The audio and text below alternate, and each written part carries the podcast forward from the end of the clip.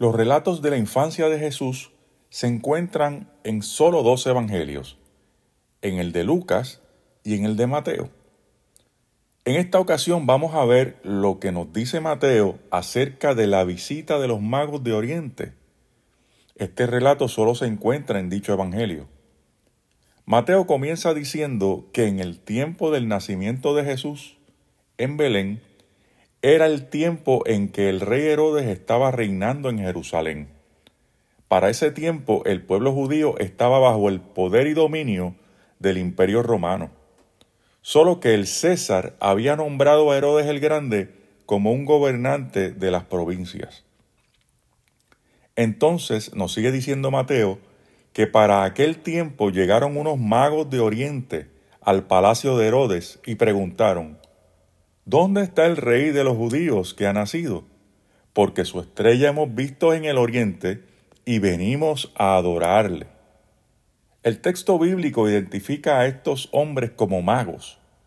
Sin embargo, no debemos confundirlos con los que llamamos magos en este tiempo, que hacen todo tipo de magia y sacan conejos del sombrero o pican mujeres por la mitad, sino que para el tiempo del mundo antiguo, estos hombres eran como una especie de astrólogos, en el buen sentido de la palabra, los cuales estaban pendientes al movimiento de las estrellas y las constelaciones para aproximar predicciones futuras.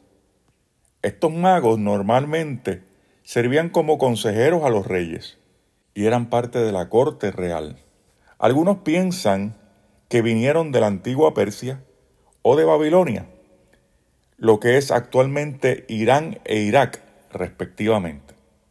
El asunto es que estos magos, guiados por la estrella, llegaron hasta Jerusalén, al palacio de Herodes. ¿Y por qué no llegaron a Belén directamente?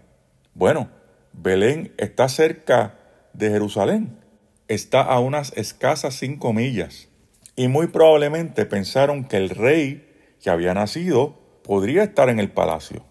Es lo más lógico pensar. Cuando Herodes oyó la pregunta de los magos, se turbó y dice la escritura que toda Jerusalén con él. Entonces Herodes convocó a una reunión de emergencia con todos los principales sacerdotes y escribas del pueblo y les preguntó dónde había de nacer el Cristo. Ellos se remitieron a la profecía del profeta Miqueas. Miqueas 5:2 dice: pero tú, Belén Efrata, pequeña para estar entre las familias de Judá, de ti me saldrá el que será Señor en Israel, y sus salidas son desde el principio, desde los días de la eternidad. Entonces Herodes llamó en secreto a los magos e indagó diligentemente el tiempo de la aparición de la estrella.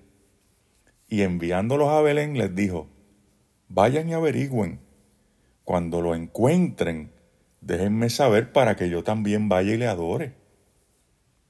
Y los magos dejaron a Herodes y salieron a Belén. De pronto volvieron a ver la estrella que los guió hasta donde estaba el niño. Los magos se llenaron de gran gozo al ver la estrella nuevamente. Y llegaron a la casa y vieron al niño con su madre María y postrándose le adoraron. Reflexionemos un poco. Aquí tenemos varias situaciones interesantes. Dios le revela a unos extranjeros por medios un tanto sobrenaturales la llegada del Mesías. Sin embargo, a los propios judíos se los había revelado por medio de la escritura.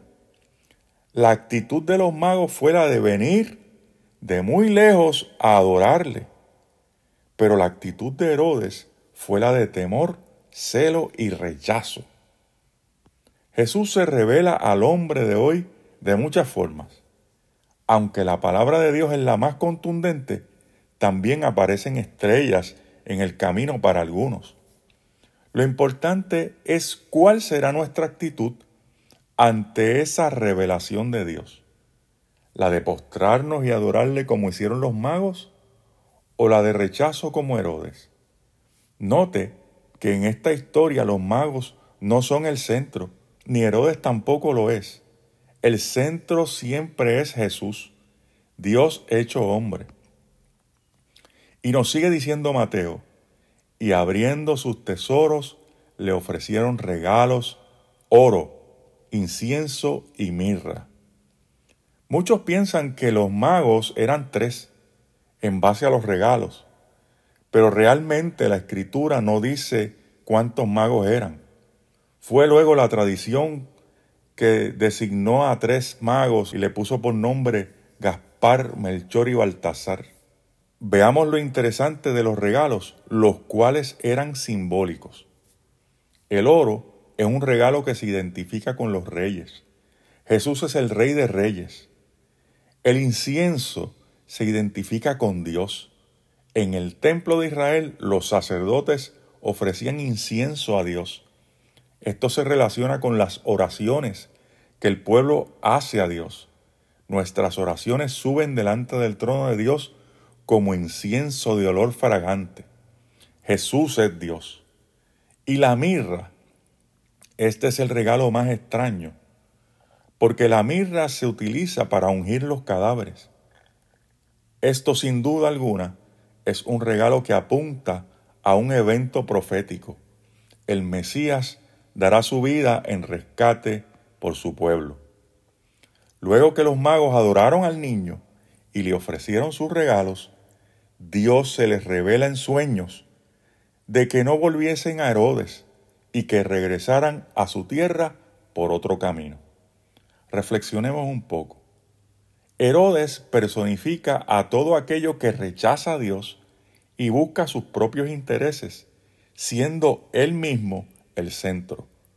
Los magos personifican a aquellos que buscan a Dios, perseveran en su búsqueda a pesar de los obstáculos y cuando lo encuentran le adoran ofreciendo su vida a Dios como regalo, siendo Jesús el centro. ¿En dónde estamos nosotros?